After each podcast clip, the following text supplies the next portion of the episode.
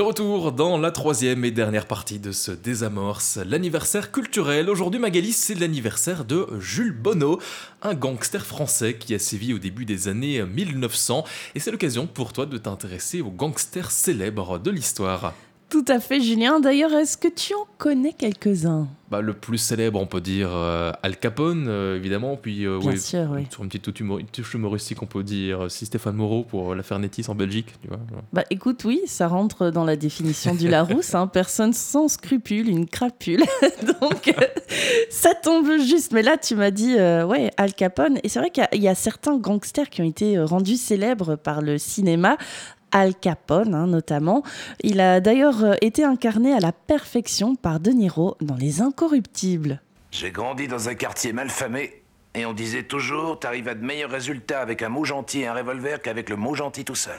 Il y a Les Incorruptibles, donc qui parlent de gangsters, mais il y a aussi d'autres films cultes. As far back as I can remember, I always wanted to be a gangster. Les connaisseurs auront reconnu l'intro du film Les Affranchis avec Ray Liotta. Euh, je sais pas si les gars dont je vais parler ont toujours rêvé d'être gangsters. En tout cas, ils se sont bien fait remarquer dans l'histoire. Tiens, justement, revenons à Jules Bonneau dont on parlait juste avant. Lui aussi a eu droit à son film. Jodassin a même chanté son histoire dans un de ses titres, La bande à Bonneau. Cette bande, euh, emmenée par Jules Bonneau, n'a pas sévi très longtemps, hein, juste une petite année, mais ce qui fait qu'on retient leur histoire, c'est leur braquage spectaculaire. En 1910, Bono est le premier à utiliser l'automobile, la voiture, comme technique criminelle. À l'époque, bah, les gendarmes et policiers, ils étaient encore à cheval.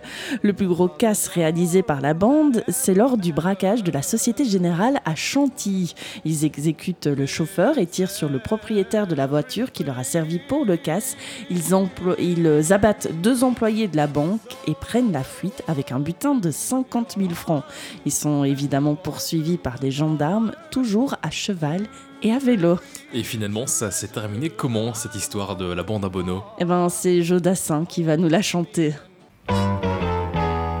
Mais un bon matin, la police encercle à la maison de Jules Bono.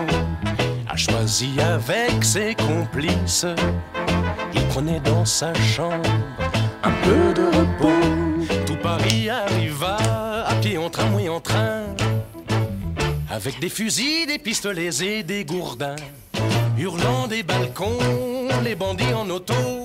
C'était la bande à Bono.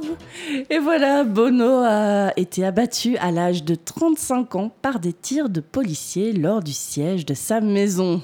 Et une autre histoire de gangster, c'est peut-être celle de l'anglais Eddie Chapman. Mhm. Il est passé de, de, gangster le plus recherché du Royaume-Uni à l'un des agents doubles les plus précieux pendant la Seconde Guerre mondiale. Comme tu t'en doutes, Julien, il y a eu des films sur son histoire, notamment la fantastique histoire vraie d'Eddie Chapman.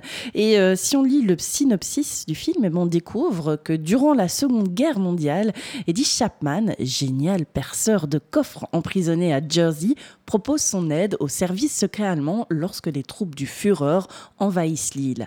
Après avoir fait ses preuves, il est chargé de faire sauter une usine en Angleterre. Chapman s'introduit discrètement dans la patrie de Shakespeare et met à profit son temps libre pour se tourner vers le contre-espionnage britannique. Il se verrait bien agent double. La suggestion intéresse au plus haut point les services de Sa Majesté. Ils vont même jusqu'à simuler la réussite de la mission de Chapman pour achever de mettre les Allemands en confiance.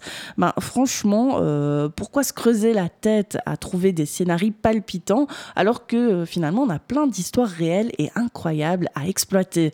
Alors, euh, contrairement à Jules Bonneau, ben, Eddie Chapman, il est mort vieux, à 83 ans, ben, lors d'une crise cardiaque. Voilà un gangster qui a bien tiré son épingle du jeu. Et d'ailleurs, je, je, fais juste une petite aparté, je pense que cette histoire de Eddie Chapman a été racontée par un youtubeur il n'y a pas longtemps je ne sais pas si c'est Mamie Twink, si c'est Squeezie, si c'est Seb ou un autre.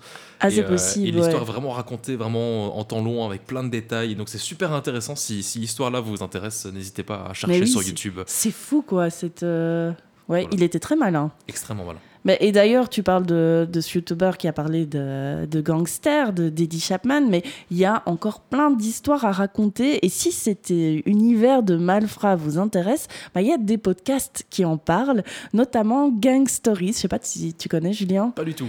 Eh ben, c'est un podcast créé en 2020 et qui retrace saison après saison les trajectoires de gangs et de gangsters méconnus. Et c'est très bien réalisé. Et en plus, c'est raconté par le rappeur et acteur français Joe Star.